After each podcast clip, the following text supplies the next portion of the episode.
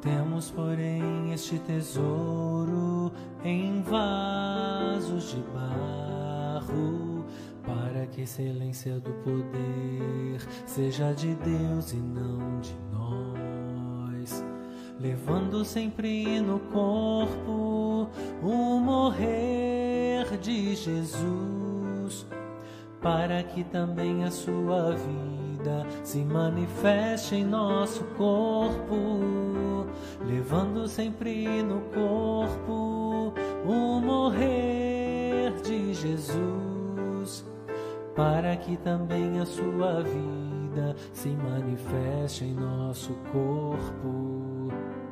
Temos, porém, este aquele que é um, é um general que nunca perdeu uma batalha, que vence, que pode, é o Todo-Poderoso, é o Rei dos Reis, Senhor dos Senhores, e que está aqui no nosso meio. Não podemos tocá-lo fisicamente, mas sabemos que ele está aqui, porque a Bíblia diz lá em Mateus 18 que ele está no nosso meio. Onde tiver dois ou três reunidos, eu estou aí. Então hoje nós vamos. é, eu vou controlar bem aqui, tá? Você não precisa se preocupar, porque as pessoas, às vezes, quando ficam em casa, ficam com fome, vêm para a igreja com fome. Mas aqui nós temos também um alimento que é melhor do que o alimento físico. que É o alimento da palavra de Deus. E nós estaremos aqui falando alguma coisa acerca da palavra de Deus. Então, por isso aí, nós estamos aqui. Entendeu?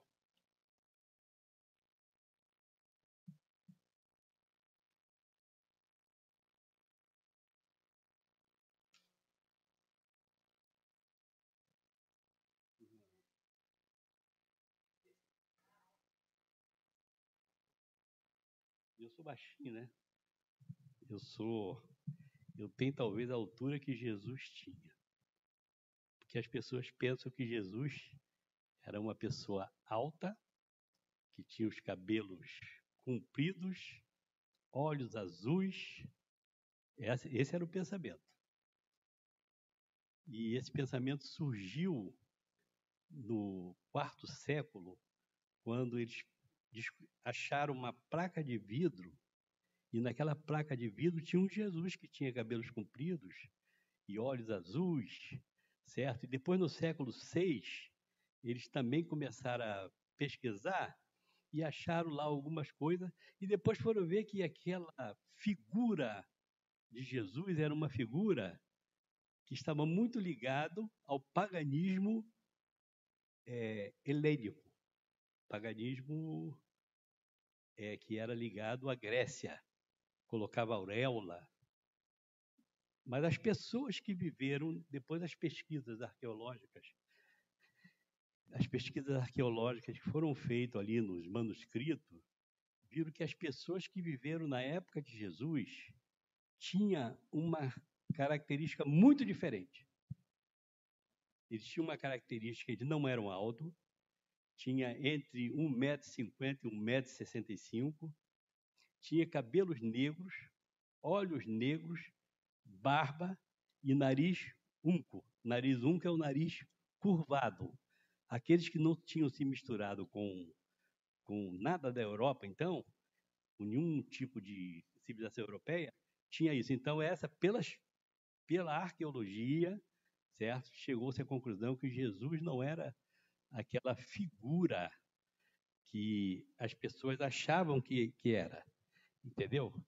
Então a Bíblia nos mostra, nós vamos, é, eu não vou assim dar um texto é, específico, mas um dia isso tá, eu vou dar porque a Renata parece que vai, coisa, se ela quiser fazer pode, certo? Lá em Mateus no capítulo 14 em diante, Mateus 14 do 14 em diante, e eu não vou ler todo o texto, claro que não. Certo? Claro que não vou fazer isso. É, em Mateus 14, 14 em diante, Jesus estava ao lá, em frente ao mar da Galileia. O mar da Galileia é também chamado de Tiberíades. E quando nós falamos em mar, nós pensamos que aquela água do mar da Galileia é uma água salgada. Não é. Meu filho esteve lá e ele, de curiosidade, ele provou a água para ver se era salgada ou não. A água é água doce, porque aquela água vem do Rio Jordão. Então a água é o chama-se Mar da Galileia, Mar do Tiberíades, mas a água não é salgada, é água doce. Mas é uma região de muito vento, é uma região que tem muita ventania. Então o que, que aconteceu? Jesus estava ali e havia uma grande multidão, porque Jesus sempre, as pessoas estavam, porque ele era mestre, ele era rabi, raboni, mestre. E eles estavam ali, e o que, que aconteceu? Aquela multidão estava ali por muito e muito tempo, e Jesus ensinando, que é uma das coisas que Jesus, as três coisas que Jesus ensinou, evangelizou e curou. Esse, essa, essa, houve essa tríplice coisa que Jesus fez aqui na terra. E ele estava ali ensinando. E o tempo estava passando. E a noite veio chegando. Então os discípulos de Jesus chegaram para Jesus e falaram assim: Olha, é, o lugar aqui é deserto. E nós não temos é, comida. E esse povo precisa retornar à aldeia para que eles possam se alimentar, possam comer pão. E Jesus disse então: dá-lhe o que comer. Foi o que Jesus falou para ele. Ele falou: mas nós só temos cinco pães e dois peixinhos. E Jesus pegou, falou: então me traga isso aí, trazei-mo. E ele então multiplicou aquilo ali. E a Bíblia diz que ele alimentou toda aquela multidão. E, além de ter alimentado toda aquela multidão, ainda sobejaram, sobraram, certo? Ali tinha cerca de 5 mil homens, além das crianças e mulheres, e isso está em Mateus, no capítulo 14, no versículo 21. Mateus 14, 21 diz que tinha, ali tinha cerca de 5 mil homens, além das mulheres, é Mateus 14, 21. Eram cerca de 5 mil homens, além das mulheres e das crianças. Mas Jesus chegou para aqueles discípulos, porque estava tarde, e falou: Vocês agora, vocês podem ir-se embora também. Vocês podem ir embora, porque eu vou subir até o monte para orar. Eu quero orar só. Eu vou subir até o monte e vou orar. E a tarde então se caiu. Depois da tarde caída, Jesus tinha subido ao monte e tinha orado. E quando ele desceu, aquela região dali do mar do Tiberíades, do mar da Galileia, é uma região que tem muito vento. E ali estavam aqueles barcos, e Jesus tinha liberado para que eles fossem.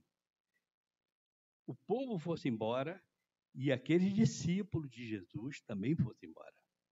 E os discípulos de Jesus pegaram e foram embora, certo? E eles estavam a cerca de 400 côvados, 400 côvados dá cerca de 185 metros da, da margem. Eles entraram, certo? Só que a Bíblia até diz mais que eles estavam não só a mas estava muitos estágios, estava bem longe. E depois que daquela vigília da noite, certo? O barco tinha ido embora e além disso o vento tinha ajudado que aquele barco fosse levado. E na a Bíblia diz que na quarta vigília, a quarta vigília dentro do calendário judaico é entre três horas e seis horas da manhã. Jesus resolveu a encontrar-se com o seu discípulo. Lá estavam os discípulos de Jesus. Estava André, que foi o primeiro discípulo, estava Pedro, estava Tiago, estava Tomé, estava João, estava Felipe, estava Bartolomeu, estava Mateus, estava Tiago, estava Simão, estava Judas, filho de Tiago, e estava Judas Iscariotes, aquele que veio atrair Jesus. E eles estavam muito longe e Jesus foi ter com eles. Lá em Mateus, capítulo 14, no versículo 26, nós vamos ver um fato que aconteceu. Mateus 14, 26, um fato que aconteceu. Eles estavam lá dentro do mar da Galileia. E Jesus resolveu ir lá. E Jesus foi andando sobre a água para chegar até o barco. E quando ele foi andando até a água, o que, que aconteceu? No, versículo 26 diz assim: E os discípulos, ao verem no andando sobre as águas, ficaram aterrados e exclamaram: É um fantasma. E tomados de medos, gritaram. Pedro até foi mais ousado, porque Pedro falou assim: Pedro falou assim: é, se tu és o Senhor, certo? Manda-me a ter estar contigo. E ele disse: Vem, Pedro. E Pedro então começou a andar sobre a água. Dentro do contexto, é lógico, certo? Que a fé, ela tem foco. Enquanto a fé de Pedro estava focalizado, focalizada em Jesus, ele andou sobre as águas. Mas quando ele desfocalizou a fé dele e desviou para aquela tempestade, ele aí ele sucumbiu. E Jesus então precisou é, é resgatá-lo. E nós sabemos, como diz ali, os discípulos, ao verem-no andando sobre a água, ficaram aterrados e exclamaram: É um fantasma. Mas ora, eles eram discípulos de Jesus. Eles andavam com Jesus. Eles comiam com Jesus eles tinham participação com o Senhor Jesus. Por que que eles, por que que eles não conheceram a Jesus? A Bíblia diz lá em Hebreus, no capítulo 12, no versículo 2, diz que olhando para Jesus, autor e consumador da fé. É isso que a Bíblia fala. Mas o que, que aconteceu que aqueles discípulos não reconheceram Jesus? Certo? Eles tinham estado com Jesus, andavam com Jesus, mas não reconheceram a Jesus. Quando, aqui na nossa vida natural, nós encontramos alguém e falamos assim: Poxa, eu vi uma pessoa assim, e assado que parecia com a Sônia. Aqui na Terra, nós andamos e falamos. Ó, tinha um apresentador, não sei se vocês lembram dele, que era um jornalista, um repórter, que se chamava Marcelo Rezende, que apresentava, acho que era Cidade Alerta, é, apresentava um outro programa aí, Linha Direta. Várias pessoas, quando eu trabalhava, chegavam para mim e falavam assim: Cara, você parece com Marcelo Rezende. Eu não sei se parecia ou não, mas as pessoas falavam isso para mim. Você parece com Marcelo Rezende. Nós temos aqui na Terra sempre um rosto de referência. Mas Jesus nunca teve um rosto de referência. Certo? Quando nós falamos com alguém a primeira vez, nós falamos assim: Pois é, eu estou falando contigo agora, mas tem uma pessoa que eu conheço que é muito parecida contigo. Certo? Os discípulos não conheceram, reconheceram a Jesus. Lá em Isaías, capítulo 53, do versículo 1 em diante, não vou falar o, o capítulo todo, claro que não, mas ali nós vemos que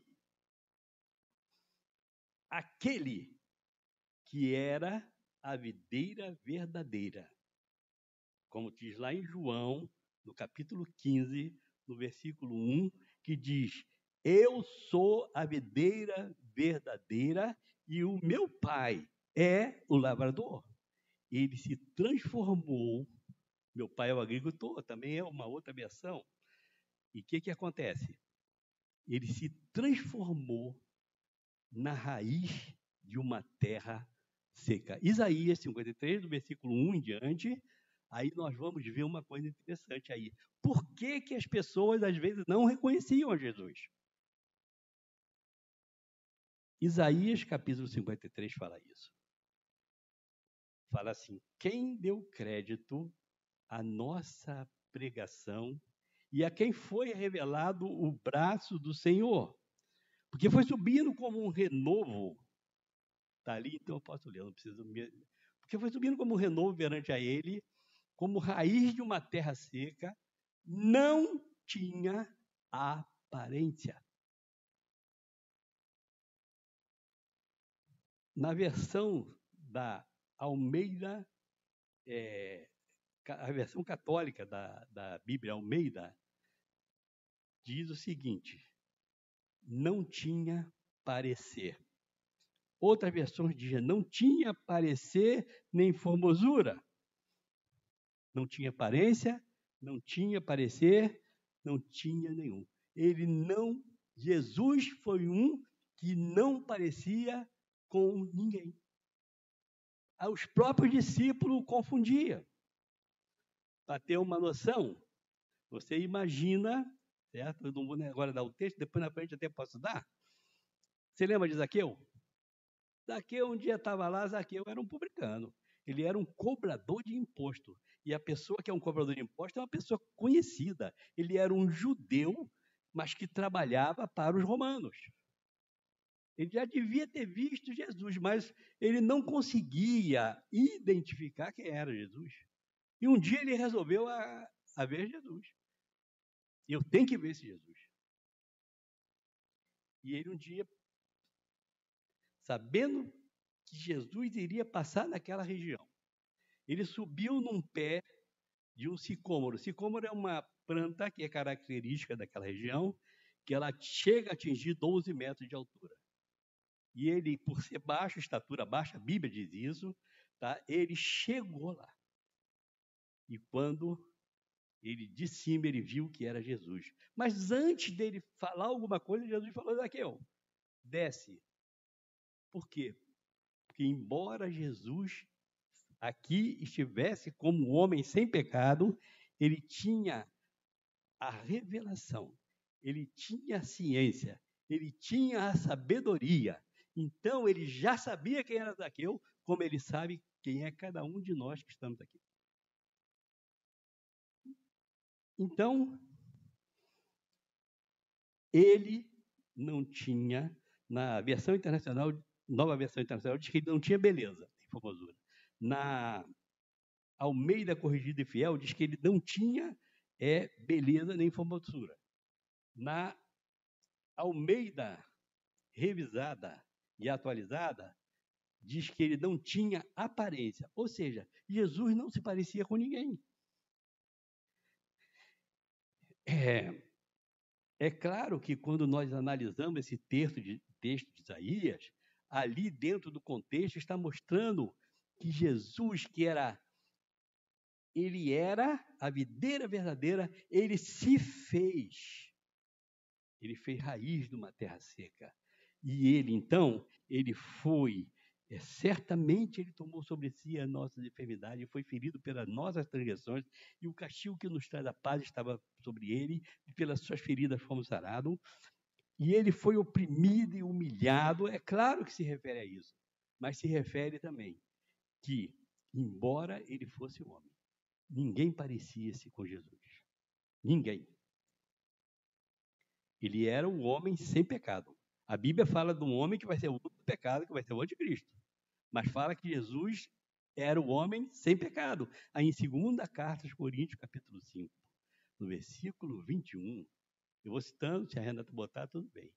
Diz assim: aquele que não conheceu o pecado, Deus o fez pecado por nós, para que nós fôssemos feitos justiça de Deus. Jesus era o tipo de homem quando ele esteve aqui na terra. Porque ele se fez carne, como diz em João capítulo 1, e no princípio era o verbo, o verbo estava com Deus, o verbo era Deus, certo? E o verbo se fez carne e habitou entre nós. Quando ele esteve aqui na terra, certo? Ele esteve aqui entre nós. Ele andou conosco, mas ele não tinha aparência. Então as pessoas confundiam Jesus. Um outro fato que leva, e depois eu vou falar sobre esse assunto, certo? Eu estou controlando o horário, tá? É que quando eles, os anciãos, os sacerdotes, os caifás, quando ele quis, eles conheciam Jesus, eles estavam rastreando Jesus, eles estavam atrás de Jesus. Mas quando ele quis prender Jesus, ele precisou pedir auxílio de Judas Iscariote. Ele não conseguia visualizar quem era Jesus. Por isso, mas nós vamos chegar lá na frente, então vamos falar sobre isso. Bom, nós sabemos que quando isso aconteceu com relação a Judas, ele precisou de pedir auxílio. Porque, embora ele vivesse ali, a Bíblia fala, então, os principais, é, é Mateus 26, do versículo 1 ao versículo 5, diz isso. Mateus, Mateus 26, do 1 ao 5, fala isso. Então, os principais e sacerdotes, certo? Dos povos se reuniram no palácio do sumo sacerdote, e o nome dele era Caifás, certo?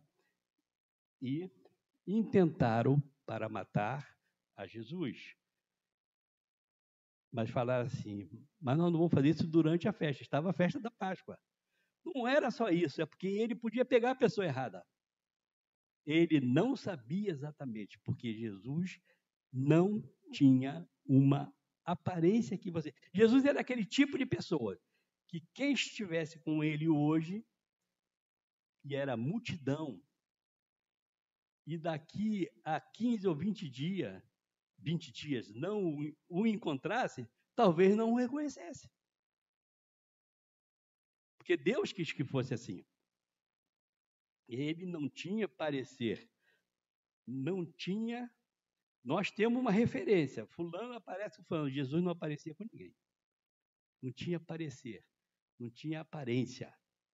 Ele era uma pessoa normal. Não é que ele se deixou de ser Jesus, mas é que ele era assim. E quando nós chegamos lá em Mateus, no capítulo 26, do versículo 14 ao versículo 16, Mateus 26, do 14 ao 16, nós vamos ver que aconteceu uma coisa interessante. Então, um dos doze, chamado Judas Iscariotes, indo ter com os principais sacerdotes, propôs. Aí está a proposição dele que me quereis dar? Eu vou-lo entregarei.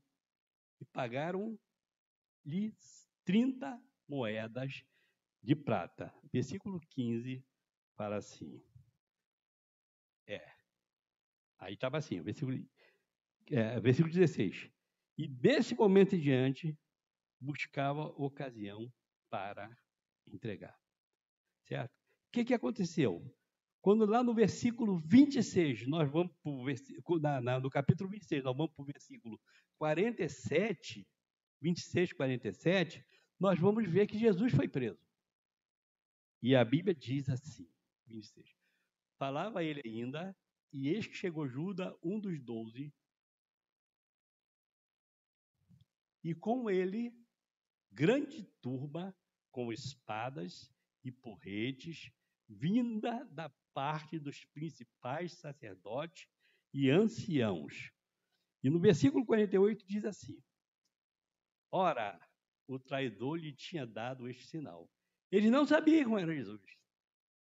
Eles estavam atrás de Jesus, perseguiam Jesus, mas ele, como aquele povo, ele era um povo bem característico daquela região, ele não sabia, podia pegar a pessoa errada e pod poderia trazer uma grande conturbação social então, ele falou: Eu vou lá, eu, eu sei quem é, porque eu sou discípulo dele. E foi e fez isso ali. Ora, o traidor lhe tinha dado este sinal: aquele a quem eu beijar. É esse, prendei-o. Bom, não entrando no detalhe do, do desenrolar da coisa, foi necessário Judas acompanhar os soldados para identificar quem era Jesus, porque ele não tinha parecer. Isaías 53 não tinha parecer, não tinha aparência. Sabe por quê? Porque quando Jesus esteve aqui na terra, aquele rosto que ele tinha. Ele não mudava o rosto aqui na terra. Aquele rosto que ele tinha era um rosto transitório, era um rosto efêmero, era um rosto temporário. Sabe por quê? Porque ele é antes antes dele reencarnar, antes dele encarnar, ele já existia. Lá no, em Mateus capítulo 3, versículo 18, certo? Ele um dia Jesus perguntou: que, que, quem diz a multidão que eu sou? Quem diz? Ora, eles estavam com Jesus, viviam com Jesus, andavam com Jesus, e ele não sabia bem quem era o Jesus. Jesus era assim. O rosto dele não era para ser reconhecido. Era temporário, era efêmero, era momentâneo. Mas um dia, um dia, ele resolveu mostrar realmente que ele, ele já tinha mostrado pelos milagres, ele já tinha mostrado pela, pela ministração, ele já tinha mostrado de diferente maneira, mas um dia ele falou: Eu vou mostrar o meu rosto. E pegou três dos seus discípulos. Ele pegou Pedro, ele pegou Tiago e pegou João. E quando ele pegou Pedro, Tiago João, e lá em Mateus, no capítulo 17, do versículo 1 ao versículo 7, Mateus 17, do versículo 1 ao versículo 7, certo? Aí diz assim: Seis dias depois, tomou Jesus consigo Pedro e aos irmãos Tiago e João, e o levou em particular a um alto monte. Esse monte ainda existe lá, tá? É o Monte Tabor. Se você um dia for visitar aquela região, todos nós temos assim um sonho de visitar, certo? Uns foram, outros não foram. Se você não puder ir via aérea, você um dia vai poder ir via trono se você nascer de novo. Porque o dia em que Jesus vier governar no milênio a terra, você também estará lá com ele.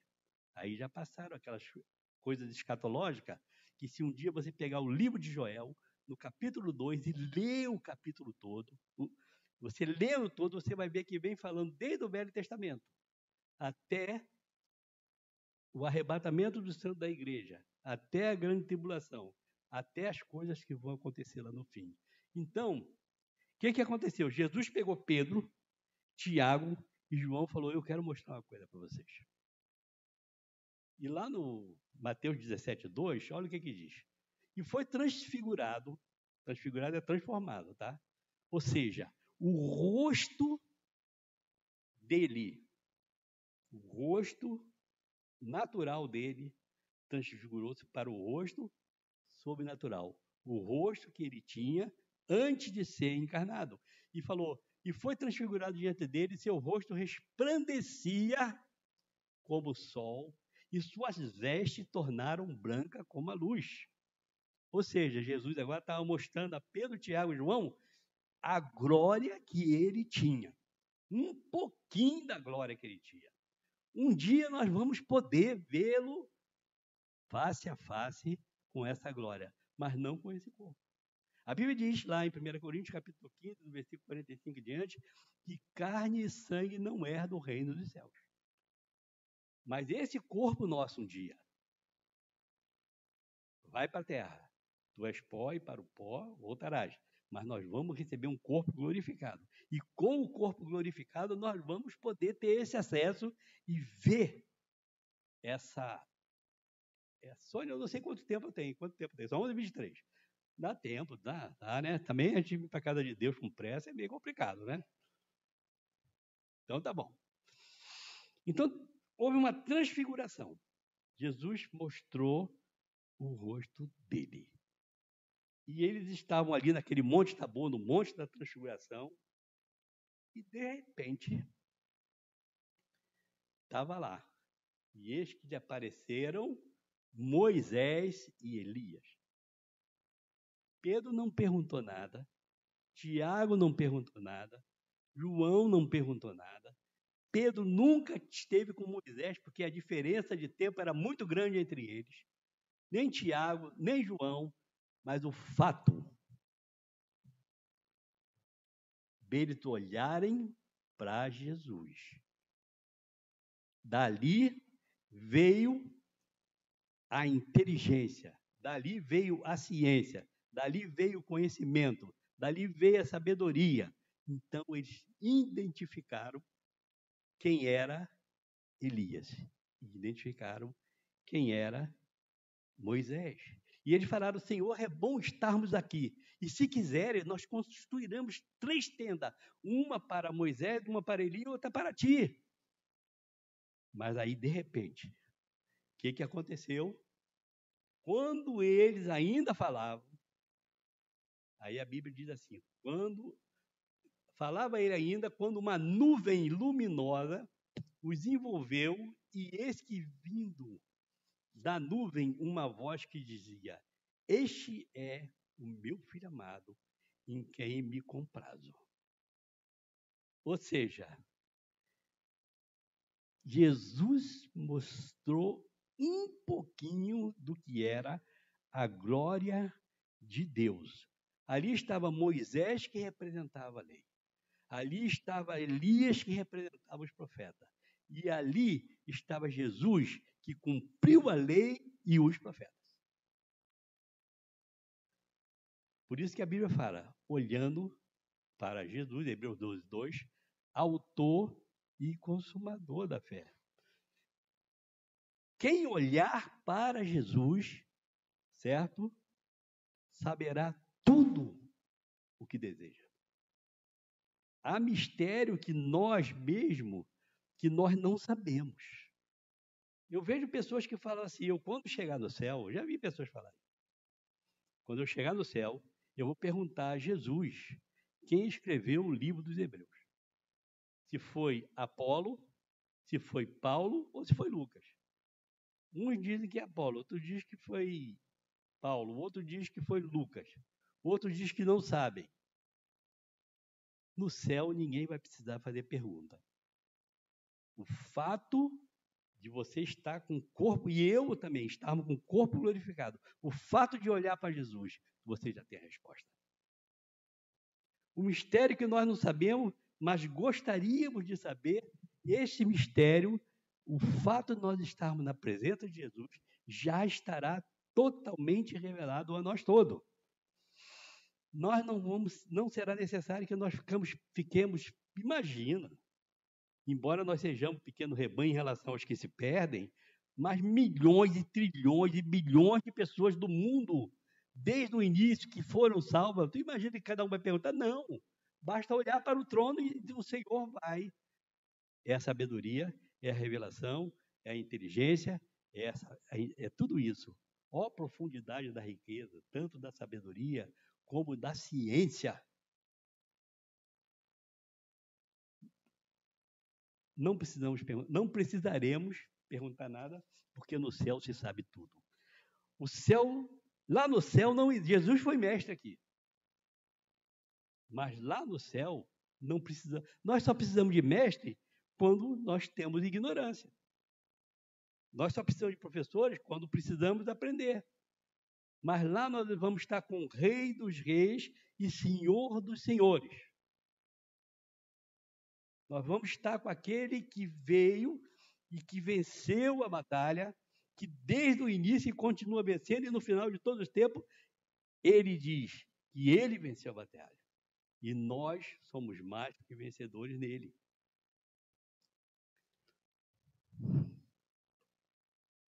Porque no céu é o reino onde tem o conhecimento, a sabedoria, a inteligência, a ciência.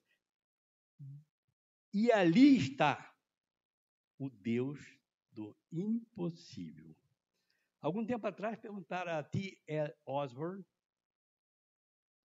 T. Osborne foi um missionário americano, era um pianista muito bom e que ele foi para os lugares mais difíceis da África. E Deus usou de uma maneira tão poderosa em que muitas pessoas que estavam cegas voltaram a enxergar, e muitas pessoas que estavam paralíticas voltaram a ver, e voltaram a andar, certo? E perguntaram a ele o seguinte: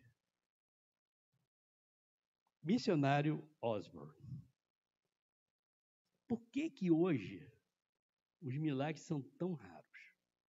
Por que que isso acontece? E ele respondeu: é porque o homem introduziu a chamada teologia ortodoxa. Não estou falando mal da teologia. A teologia é boa. É bom que se saiba a teologia para que não surja heresia. Mas a teologia ortodoxa é aquela teologia em que um diz, não, eu estou certo. Aí o outro fala, é eu que estou certo. E o outro fala, não, mas é eu que estou certo. Eu vou criar uma nova igreja com isso, isso, isso, que vai fazer sinais e, não, e as, raramente acontece, e são coisas bem limitadas, porque cada um quis fazer. E Jesus falou, e Deus falou o seguinte: eu só trabalho mediante a minha palavra. Nós nunca vamos conseguir adentrar o impossível através dos nossos sentidos naturais. Eu, quando dei aula, eu dei aula de ciência e biologia, eu lembro que tinha uma parte que eu falava sobre os sentido, sentidos organolépticos. É a visão, o tato, o olfato, o paladar e a audição. E é uma bênção para nós poder ver. Imagina ser cego, é uma coisa ruim. Ouvir é importante. Falar é importante. Sentir gosto das coisas é importante. Certo? Tudo isso, ter paladar, é importante. Mas o que, que acontece? Não é através desses sentidos que nós vamos adentrar as coisas espirituais. O impossível não pode ser conquistado através dos nossos sentidos naturais, embora eles sejam bons e foi Deus que deu. Mas Deus tem, deu algo melhor para nós todos. Então, o que, que acontece? Eu hoje não posso tocar em Jesus. As pessoas que andaram com ele tocaram nele. Alguns tocaram na orla dele, certo? Tocaram e foram curados a mulher do fluxo de sangue, alguns chegaram para ele e falaram: se tu pode, era até uma ofensa. Tu falar para Jesus se tu pode, é claro que ele pode, mas mesmo assim ele o. Aquele centurião que teve uma fé sobrenatural, ele chegou e falou assim: o meu, o meu empregado está lá enfermo, e Jesus falou: então eu vou lá. Ele falou: nem precisa que você vá lá. Basta uma palavra tua e o meu servo será curado. Aí Jesus falou: Tu crê? Ele falou: Creio. Então que seja assim. E o servo dele foi curado. Então, eu não posso ver Jesus Cristo através dos sentidos físicos. Deus nos deu esse sentido e é muito bom, mas eu não posso adentrar o mundo espiritual através desse sentido físico. Lá em João, no capítulo 3, no versículo 3, Lá no caso de Nicodemos, que nós falamos muito aqui, é uma igreja que sempre falou, Jesus Cristo um dia estava estando com Nicodemos e falou para ele assim: Na verdade, na verdade vos digo que aquele que não nascer de novo não pode ver o reino de Deus. Aí lá no versículo 5, aí é João 3,3, no versículo 5, já fala assim: Em verdade, em verdade te digo, quem não nascer da água e do Espírito não pode entrar no reino de Deus. Ou seja, primeiro você é convencido do pecado, da justiça, eu também, e do juízo. Aí depois vem a palavra de Deus e fala aquele que não precisamos nascer. Primeiro a gente precisamos ver. Aquele que não nascer de novo não pode ver. Mas quando ver, nós precisamos entrar Aí fala: aquele que é nascido da água, aquele que não nasceu da água, não pode entrar. E quando isso tudo acontece, se fecha um texto que está em outro, lá em Lucas 12, 32. Lá em Lucas 12, 32, fala que foi do agrado do Pai dar-lhes o reino. Não temais, ó pequeno rebanho, porque o vosso Pai se agradou em dar-vos o reino.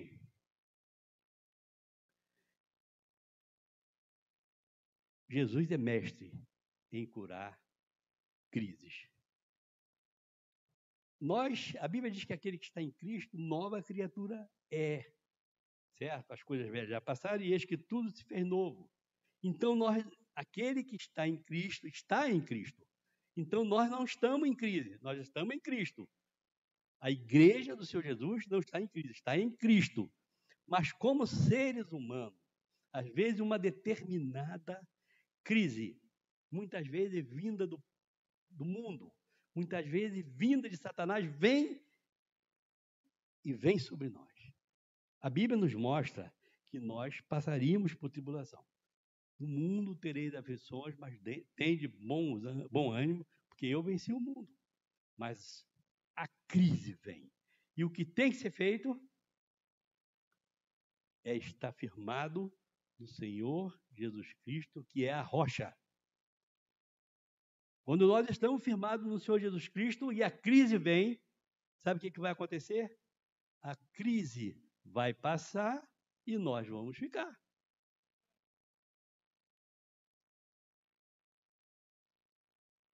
Mas, quando nós estamos afastados do Senhor Jesus, sabe o que, que acontece com essa crise? Nós estamos aqui, a crise vem, e quando a gente anda, a crise vai junto com a gente. E aí é um grande problema na nossa vida. E a crise vai indo, indo, indo, mas a gente está firme na rocha, na pedra angular que é o Senhor Jesus Cristo.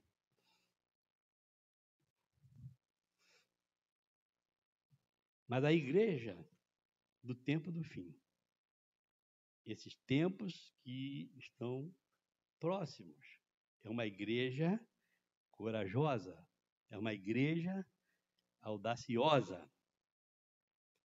Às vezes nós estamos. Vocês lembram que quando Jesus subiu ao Monte Tabor, quando ele subiu lá no Monte da Transfiguração, três subiram com ele, nove ficaram lá embaixo e a multidão ficou lá embaixo.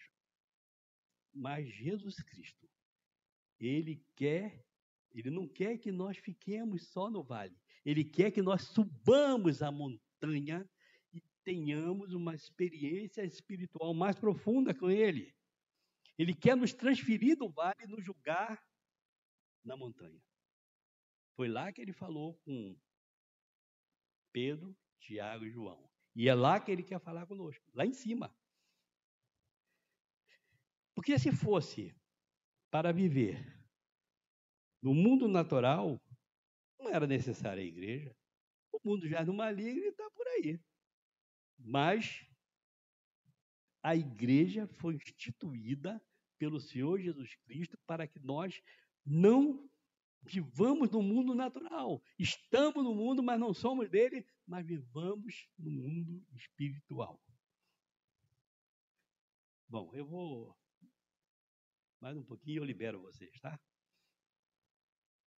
Duas coisas que nós precisamos tomar muito cuidado que tem acontecido nos últimos tempos. Nós sabemos que nos últimos tempos duas coisas vão acontecer. É o que eu falei. Se você ler o livro de Joel, o segundo capítulo, você lê depois com calma, que é grande, nós não vamos ler aqui agora, você vai ver que ali diz tudo o que vai acontecer.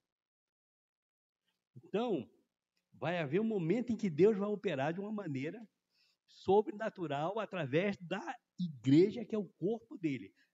Ele é o cabeça e a cabeça. Ele está lá em cima, mas o corpo está aqui embaixo. E é através do corpo que ele vai operar. Aqueles milagres que nós estamos vendo, mas certa coisa, esses milagres vão começar a florescer dentro do corpo de Cristo.